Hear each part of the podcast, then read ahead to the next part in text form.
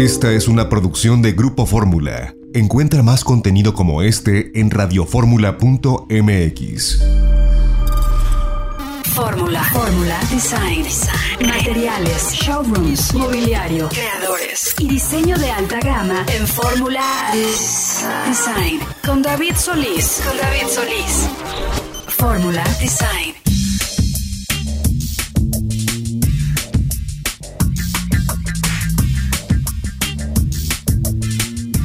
Bienvenidos amigos de Fórmula Design. Es sábado 19 de junio de 2021 y bueno, pues estamos iniciando transmisión y bueno, pues tenemos una, una hora para hablar acerca de arquitectura, de arte, de diseño, de decoración, pero no vamos a iniciar sin antes adelantarnos a la felicitación para todos los, los papás, porque mañana, bueno, pues mañana 20 de junio es Día del Padre, hay que celebrarlo pues con todos nuestros, con toda la familia, ¿no?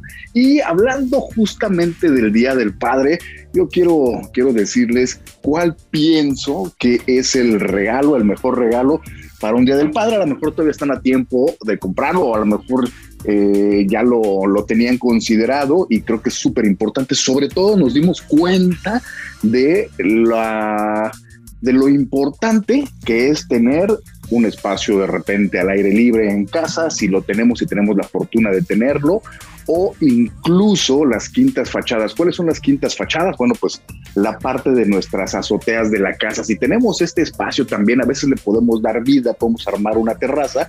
¿Por qué? Porque cuando estuvimos pues bastante tiempo confinados, nos dimos cuenta de lo importante que era estar en contacto con el sol, estar en contacto con el aire y bueno, pues también nos dimos cuenta de que pues los papás o los hombres de la casa nos gusta, nos gusta mucho o me eh, pude ver y pude notarlo a través de mucho de las redes sociales, el cocinar y la mejor manera para cocinar cuando se trata de un sábado, un domingo y compartir con la familia es una, una buena parrilla, es un asador, entonces creo que el regalo perfecto para pues el regalo perfecto para este Día del Padre puede ser un asador. Hay de todos tipos, ¿no? Hay asadores eh, pequeños, ¿no? Portátiles incluso, ¿no? Que pueden ser para dos personas y bueno, pues lo interesante es que son de, yo sugiero los de carbón, ¿no? Porque parte también de la magia es tener tu, tu asador de carbón, ensuciarte un poquito las manos para poder prenderlo, es todo un reto poder lograr una, un buen carbón con un fuego uniforme, ¿no? Entonces, y bueno, para los más aventurados hay muchísimos, ¿no?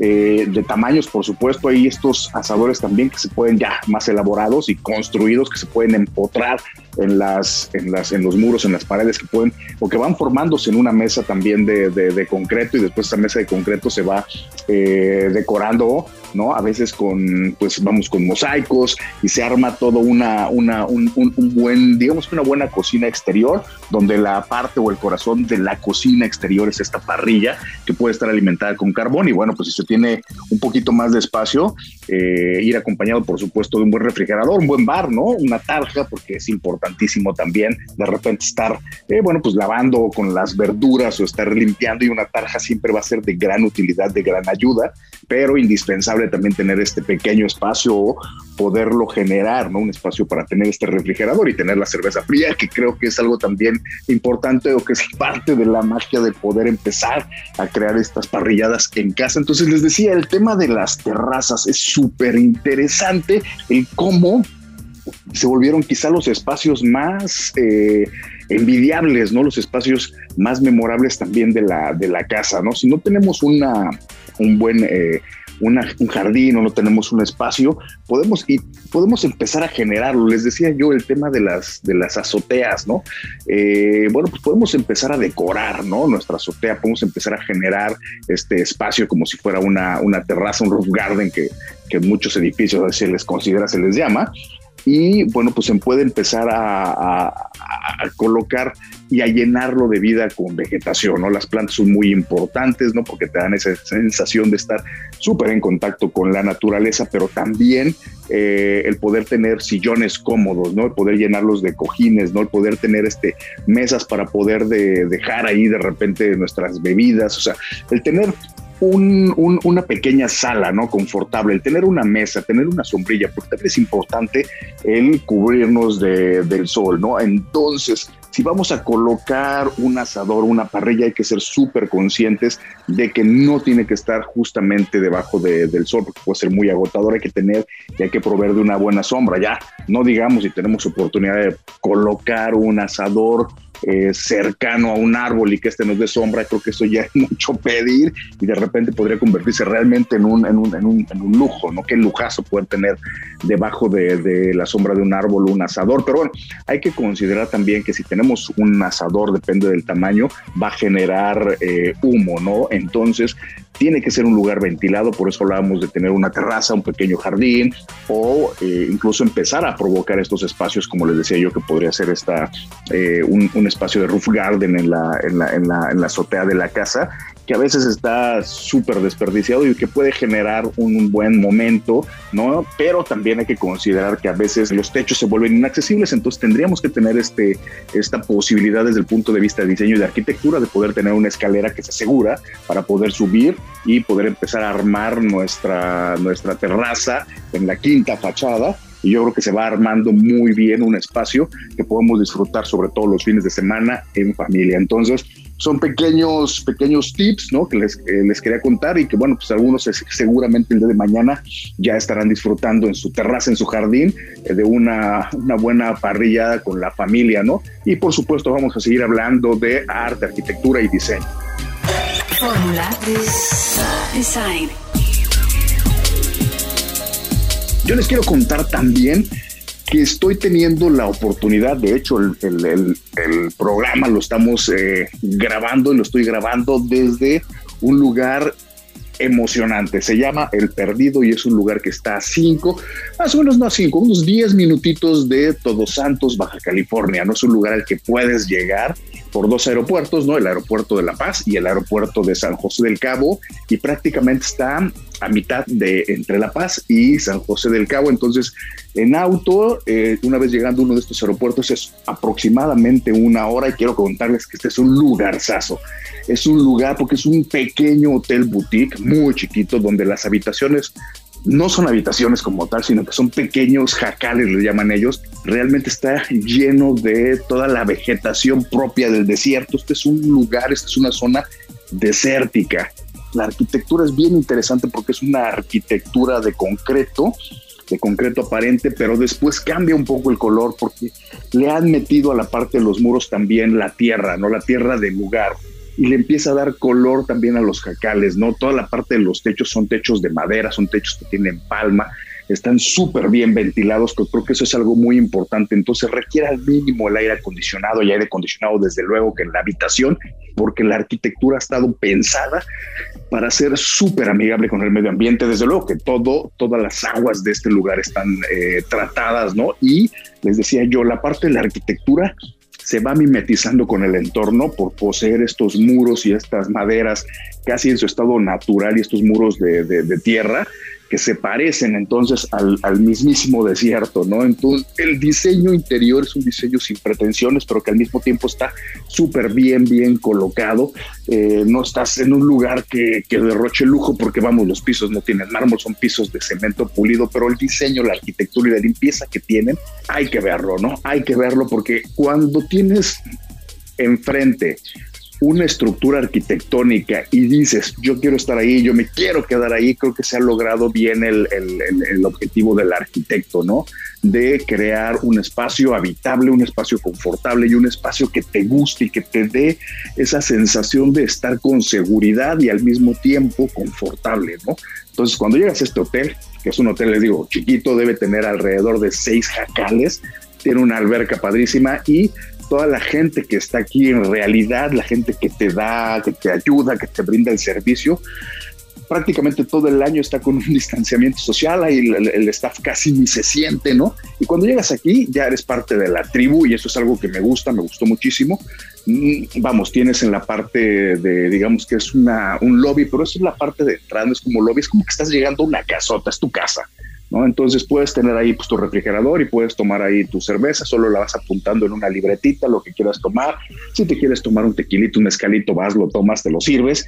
Y es un poquito el tema de lo haces tú mismo. Claro que si quieres este, que te lo sirvan, te ayudan te sirven y te hacen un cóctel. Por ejemplo, aquel cóctel eh, con el que te reciben es un cóctel de mezcal con tuna, ¿no? Bien interesante. El sabor es un pequeño shotcito.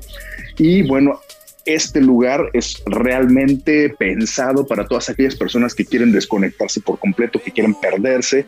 El no tener una pantalla, una televisión dentro de tu habitación te permite también eso, ¿no? Lograr y llegar a desconectarte, ¿no? Si tú vienes a este lugar para seguir trabajando y eres de esos nómadas que siguen con su computadora y están conectados todo el tiempo, a lo mejor no es el mejor, vamos, el mejor lugar para hacerlo entonces, vale mucho la pena. Tienen que entrar a, bueno, googlearlo, poner el perdido.mx y van a encontrar un verdadero lugar, un oasis en medio del desierto, ¿no? Tienen una capilla.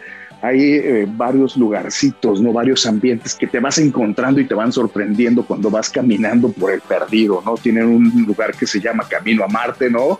Way to Mars y en realidad es un jacuzzi.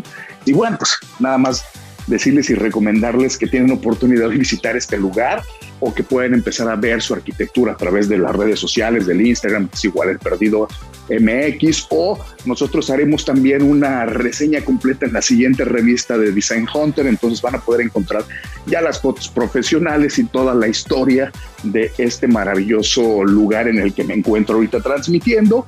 Y bueno, pues eh, también pueden verlo en internet, es www.elperdido.mx. Y bueno amigos, se nos terminó el tiempo de este bloque, vamos a ir a un corte y vamos a regresar porque tenemos entrevistas también y por supuesto vamos a seguir hablando de arte, arquitectura y diseño. Pero esto va a ser después del corte, vamos a un corte y regresamos para más de Fórmula Design. I'll be everything you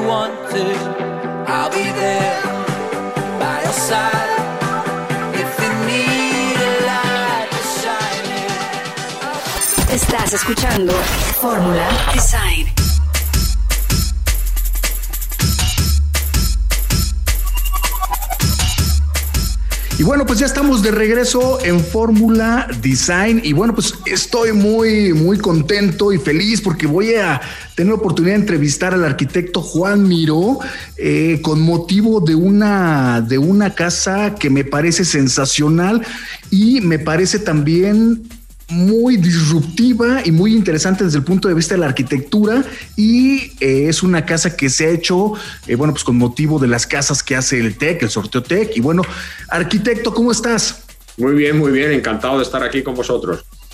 Oye, cuéntanos un poquito acerca de, del proyecto. Vamos a empezar a describir la casa, pero es una casa eh, no tradicional, es una casa que empieza a ser este, o sea, es interesante por el tema de las formas, ¿no? Es interesante porque hay que atreverse y en esta ocasión, pues la arquitectura se nota muy atrevida. Sí, no, el en realidad eh, es, está muy inspirada en el, en, el, lugar, aunque, parece, aunque no lo parece, ¿no? porque no, no hay mucha información a lo mejor en lo, que, en lo que tienen las fotos, pero no sé si ha estado en San Pedro, Monterrey. Hay unas montañas extraordinarias en la ciudad y, la casa tiene un, una posición muy. está en un sitio muy bonito, cerca del casco antiguo de San Pedro, o sea que se puede ir andando a la plaza principal de Benito Juárez, en el centro de San Pedro entonces tiene, tiene eh, el, típico patio privado con mucha independencia, con una, piscina muy bonita, pero cuando subes, las montañas tienen una presencia fantástica alrededor. Entonces yo quería que la casa tuviera esa especie de, de flujo orgánico en todas las direcciones, porque cuando ya subes empiezas a ver las montañas hacia el norte, las ves hacia el sur, te rodean completamente. Yo sé que mucha gente que vive en Monterrey ya está tan acostumbrada a ver la presencia de la montaña que a lo mejor no les llama tanto la atención, pero la envolvente de la casa que te, arropa está inspirada un poco en esa manera de, relacionarse con ese entorno tan, bonito que rodea la casa. Entonces, queríamos hacer un tercer piso para que desde ese tercer piso tener la vista, o sea, la, casa tiene vistas de 360 grados, o sea, que las ves hacia el oeste, hacia el este, hacia poniente, hacia, y, ese, y ese envoltorio, esa, fachada envolvente, como dijéramos, eh, eh, aprovechamos para eh, hacer una fachada que nunca, se, nunca, nunca habíamos hecho de, esta manera. Hemos hecho variaciones de esto, pero la hicimos con, con tubos de aluminio verticales, que es una, manera muy novedosa de entender la piel de un, de un, de un edificio. Es una tengo que decirlo, en México el tema de las fachadas generalmente eh, nunca han sido bonitas. No hay fachadas en México tan bonitas y esa es la realidad. Por ahí de repente sale una que otra. Generalmente los arquitectos o la gente pide que sus fachadas interiores, donde están los patios, sean bonitas y no quieren exponerse hacia, hacia la gente, ¿no? Entonces me sorprendió al ver esta fachada y podemos describirla así como, como una, una gran celosía que envuelve eh, pues, prácticamente toda la casa, ¿no? Entonces, ¿qué pasa? A ver, Juan, yo quiero preguntarte algo que me parece que también es importante. Las casas del sorteo Tech tienen varios retos. Uno de ellos es que tienes que diseñar para que se pueda construir en un tiempo determinado. Sí. Eso funciona para, una, para un arquitecto, veo que sí, pero ¿cuáles son los retos más importantes cuando te dicen, oye, tienes que diseñar algo que se pueda construir rápido? Ya, no, en realidad eh, nosotros yo siempre digo que como arquitecto es una de las uno de los aspectos del proyecto que hay que tener en cuenta. A veces que hay que hacerlo muy rápido. A mí me gusta cuando se tiene que diseñar rápido. Yo siempre digo que cuando hay demasiado tiempo, hay veces que los, los, clientes tienen mucho tiempo para, para estropear las cosas. Entonces, hay veces que es bueno que se puedan tomar decisiones muy rápido. Cuando hicimos el, cuando hicimos el circuito de Fórmula 1 aquí en Austin, hay gente que dice es una presión, pero me encanta ese tipo de presión de tener que diseñar rápido porque ya te digo que muchas veces se toman decisiones mejores cuando se tiene menos tiempo a veces, ¿no?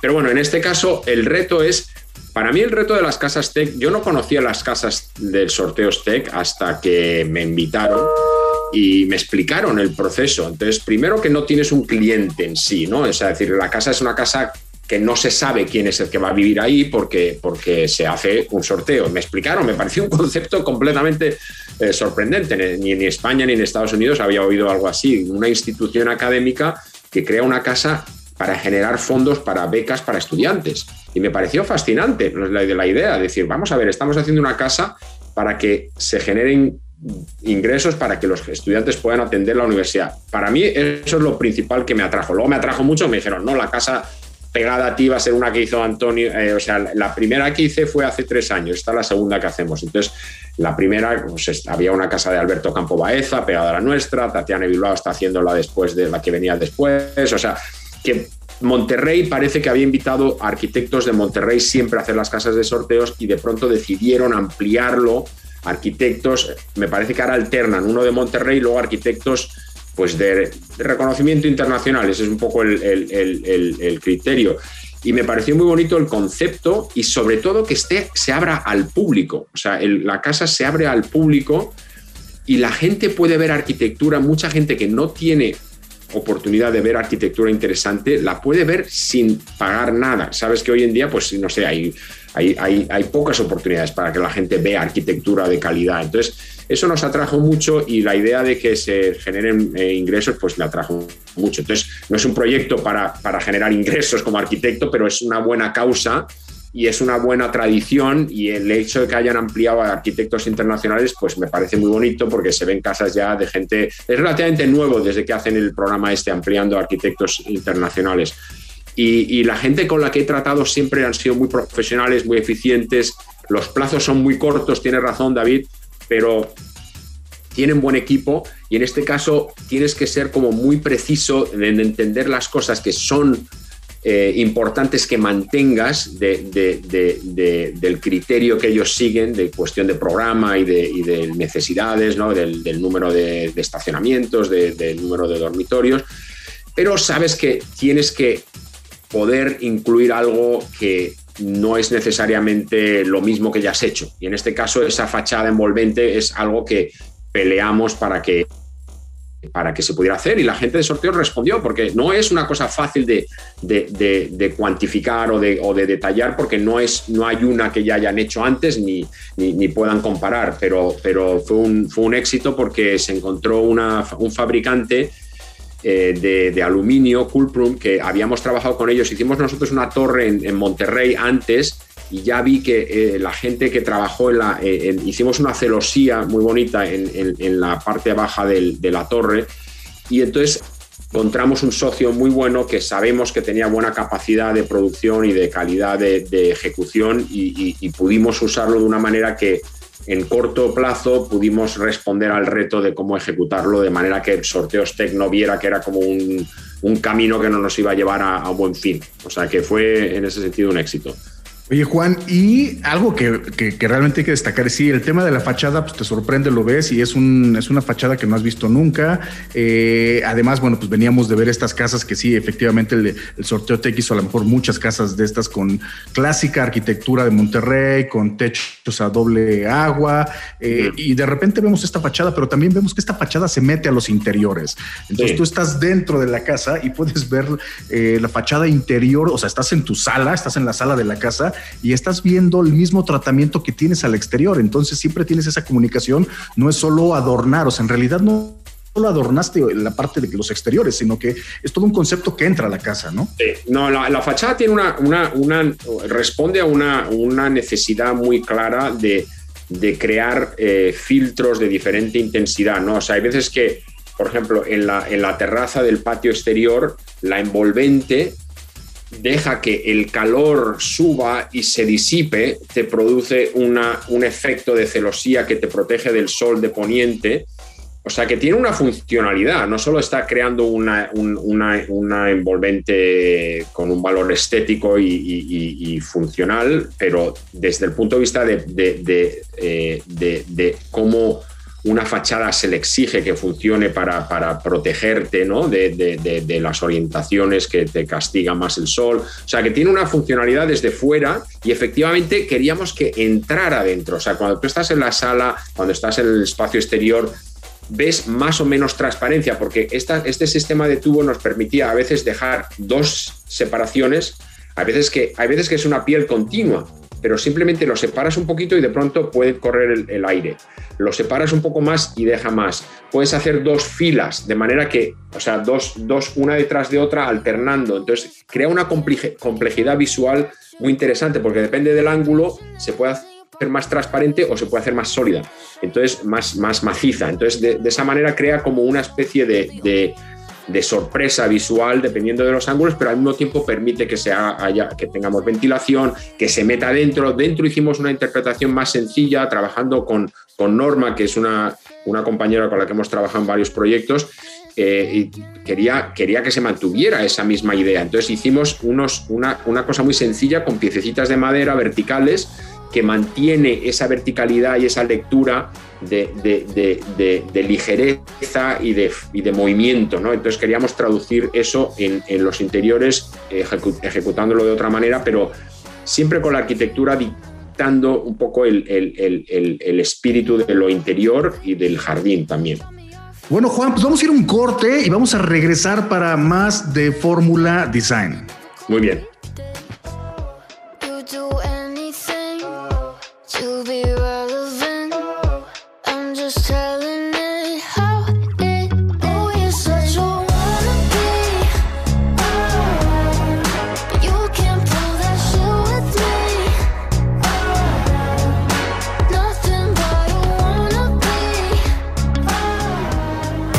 Design. Design. Fórmula. Design.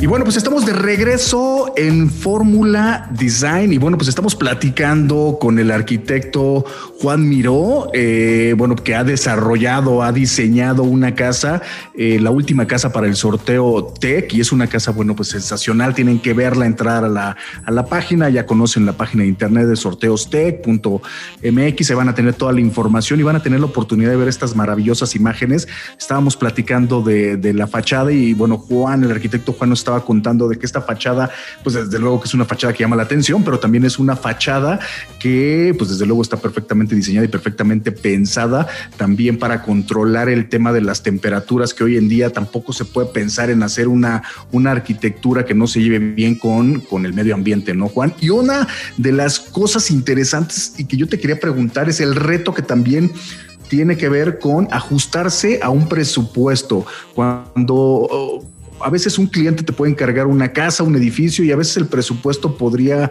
moverse un poco. Aquí en el sorteo, en las casas de sorteo tech, el presupuesto tiene que ser muy ajustado, ¿no? ¿Cómo puedes diseñar algo que tenga ciertos metros cuadrados, que sea espectacular, porque tiene que ser espectacular y eh, que se ajuste un presupuesto?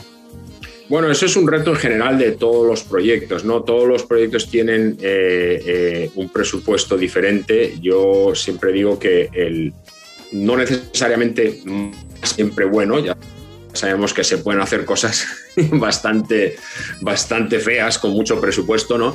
Eh, en este caso ellos tienen unos presupuestos eh, bastante reales y, tienes que entender un poquito eh, cómo puedes compensar hacer una cosa que se sube, se sale de presupuesto, por un lado, compensar con no tratar de hacer cosas que les saca de presupuesto en otra partida, ¿no? O sea, lo, que es la estructura, lo que es eh, la fachada, lo que es los acabados, tienes que encontrar un equilibrio.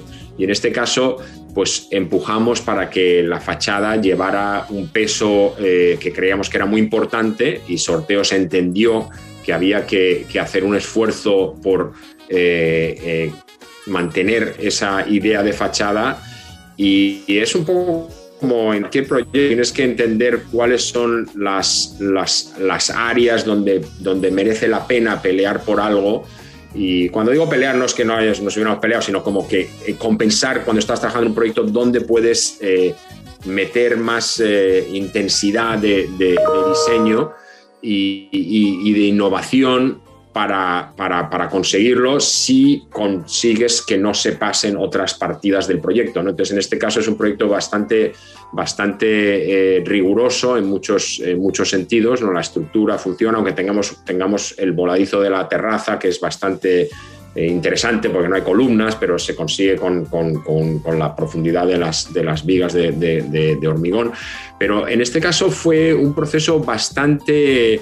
Eh, bastante sencillo porque generalmente lo que ayuda a resolver las cosas es que como arquitecto, si propones algo que se sale de la norma, tienes que demostrar que tienes bastante control de cómo se puede ejecutar.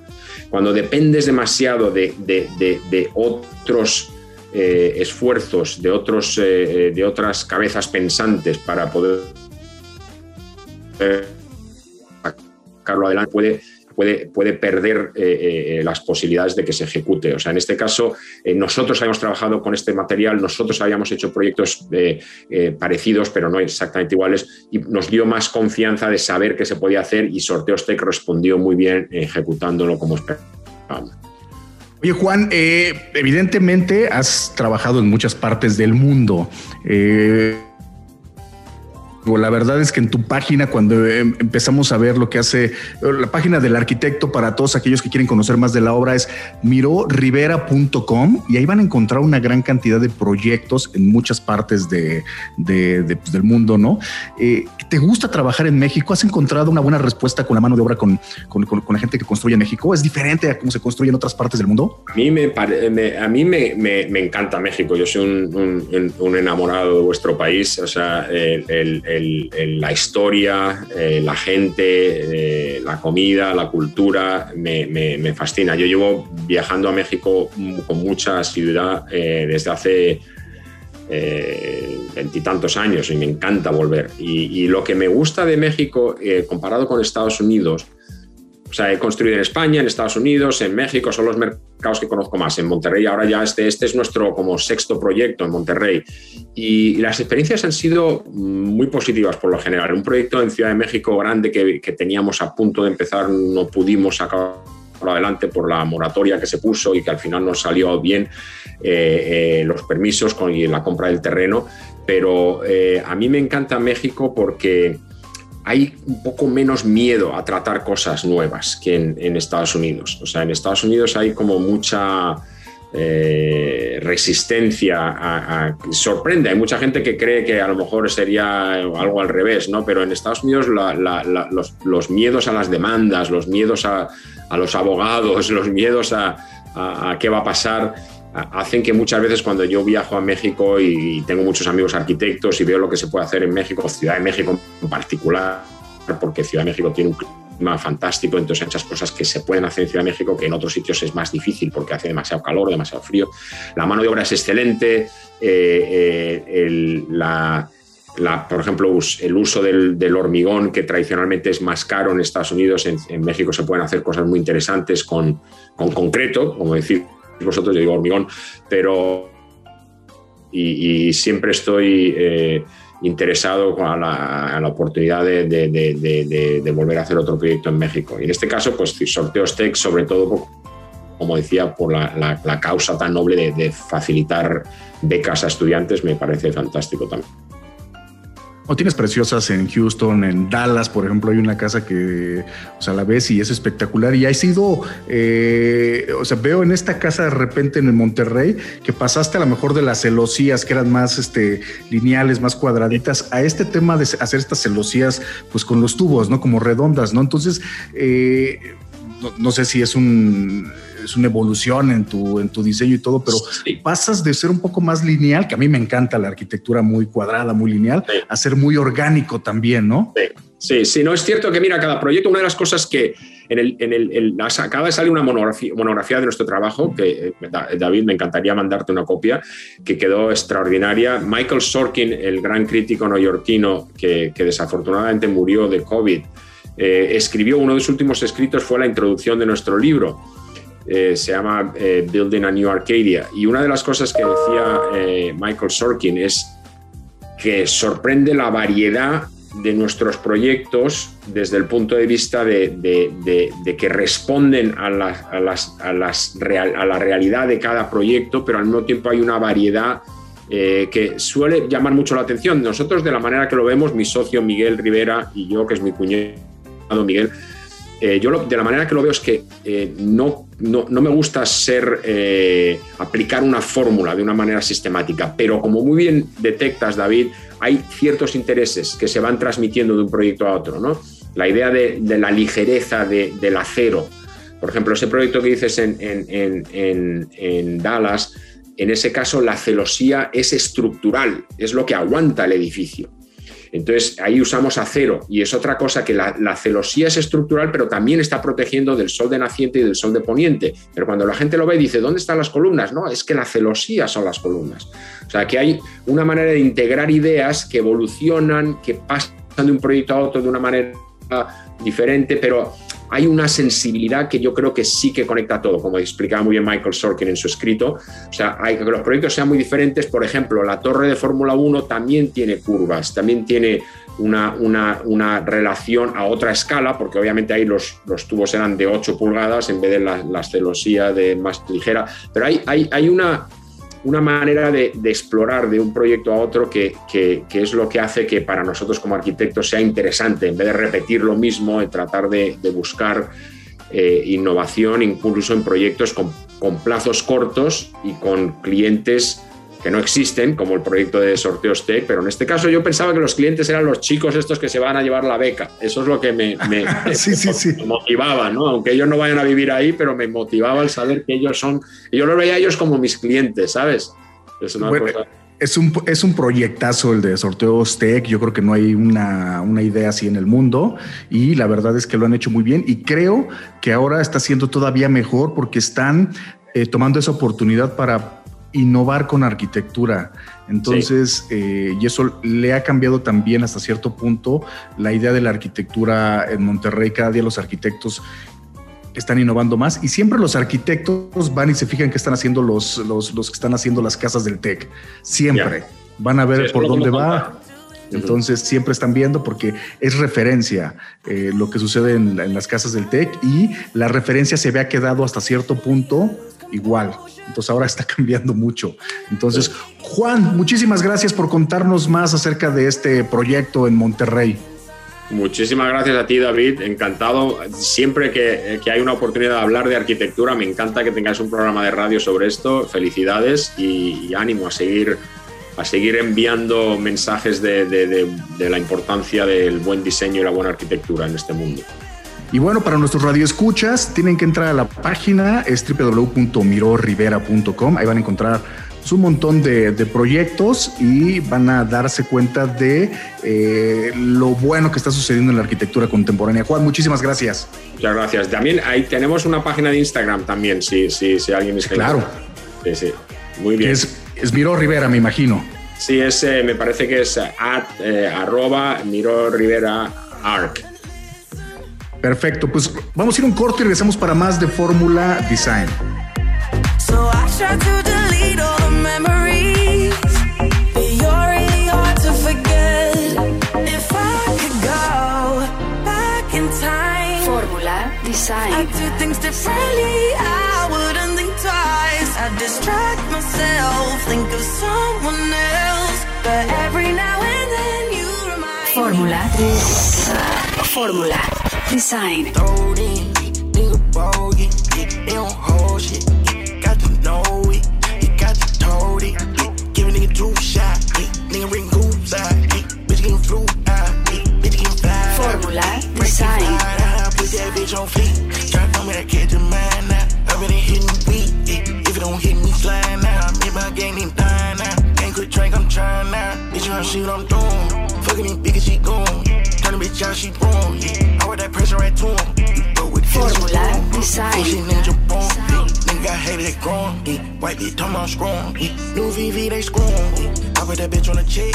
Y bueno, pues ya estamos de regreso en Fórmula Design, queridos Radio Escuchas. Y bueno, pues eh, como cada 15 días ya tenemos eh, pues a Fernanda Delgadillo, nuestra experta de, de viajes y de experiencias, para platicar con ella y que nos cuente por dónde anda, qué ha hecho, qué nos va a recomendar. ¿Cómo estás, Fernanda? Hola David, pues me encuentro muy bien, contenta de estar nuevamente en este programa y pues bueno, quiero recomendarles un destino nacional porque yo creo que ahora el turismo en México pues ya está tomando forma y qué mejor que disfrutar de una playa en el Pacífico. ¿Qué te parece David? No, bueno, ya se viene la, bueno, siempre, siempre, siempre ha sido época de playa, pero Sí, creo ¿verdad? que pues ya el tema de verano eh, eh, inmediatamente te obliga a pensar en destinos que tienen que tener playa o que tienen que tener una super alberca.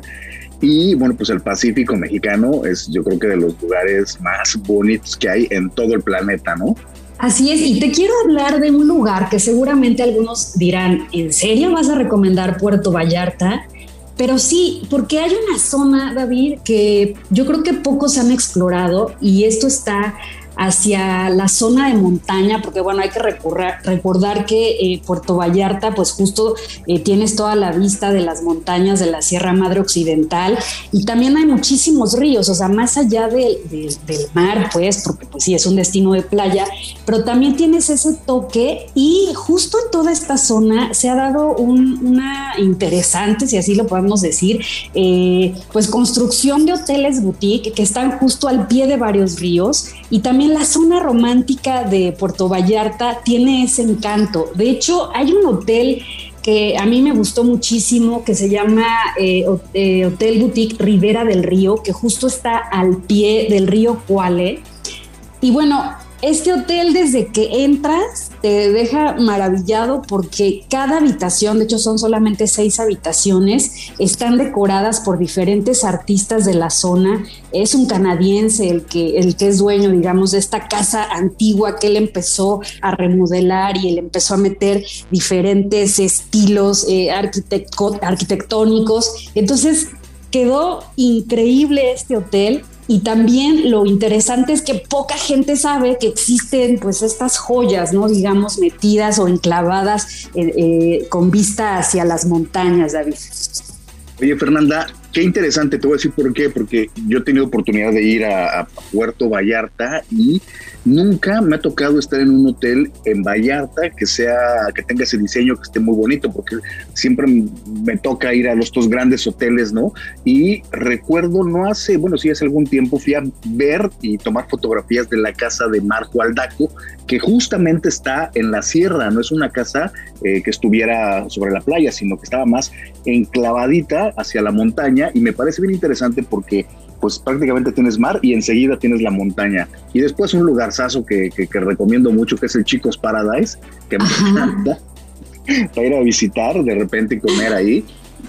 Es un lugar, es un lugarzazo, pero sí, es, este, bueno, Puerto Vallarta en ese sentido creo que ha crecido eh, o ha empezado a crecer muchísimo, porque siempre pasas a Puerto Vallarta, pero es cuando vas hacia Puntamita o te quieres bajar, este, empiezas a recorrer esos eh, lugares o los hoteles que están, que son como los más lujosos, ¿no? Que están poquito más subiendo, ¿no? Hacia Nayarit, digamos. Exactamente, ¿no? Que es la zona de, Nuevo Vallarta hacia Bahía de Banderas y justamente toda esta zona de, de, de, Riviera Nayarit. Pero si te vas justo hacia, hacia Manzanillo, la famosísima este, tramo de Barra de Navidad, te vas a encontrar con otras joyas increíbles.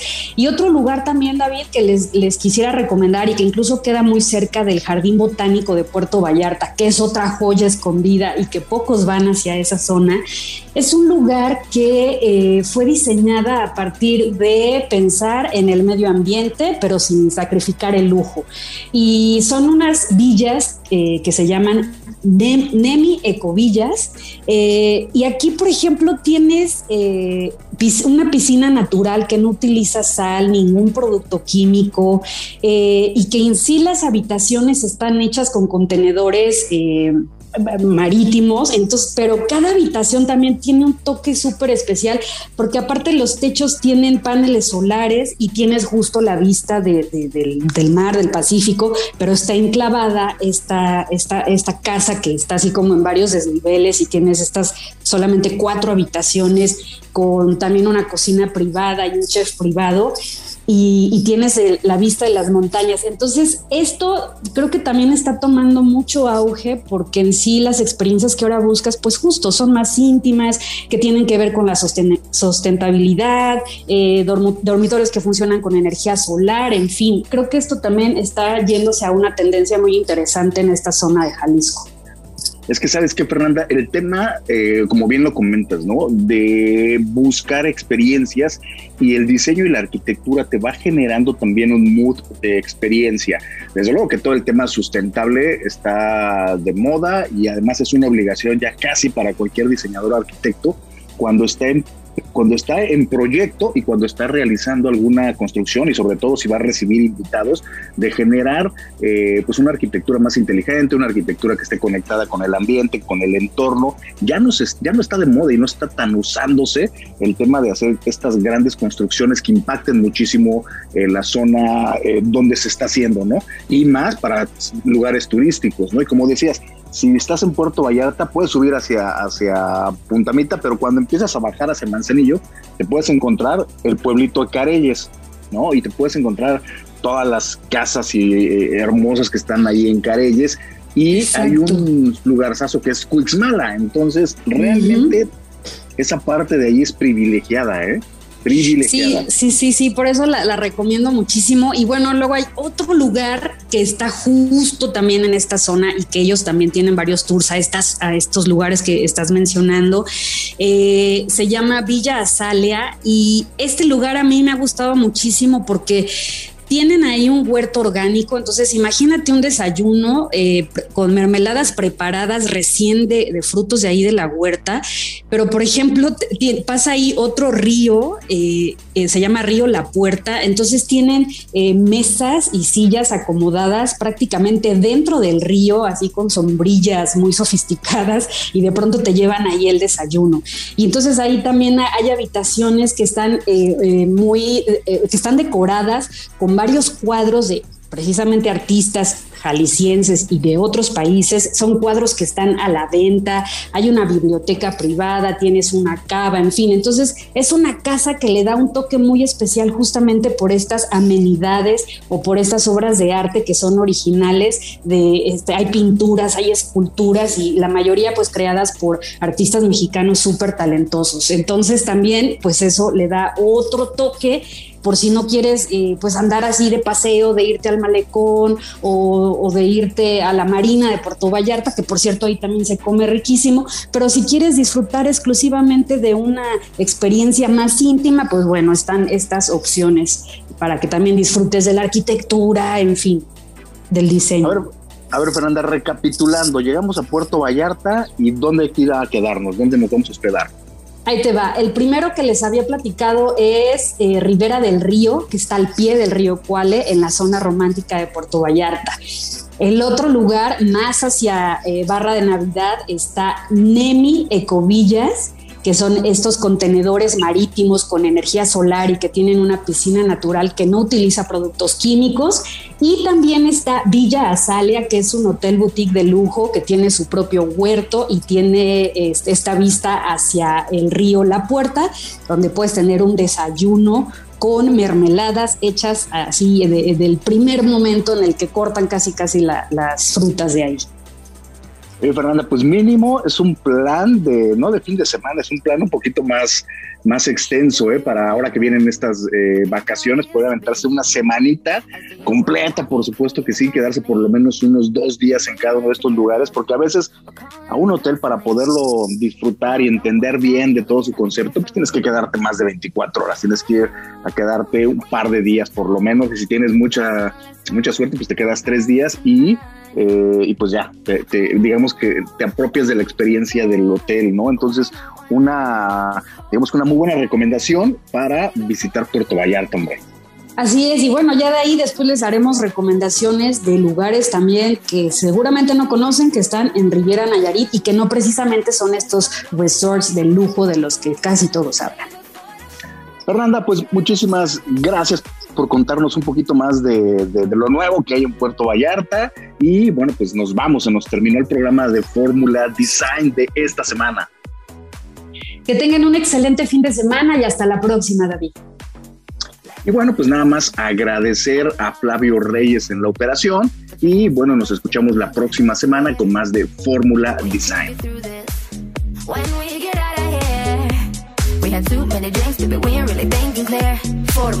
We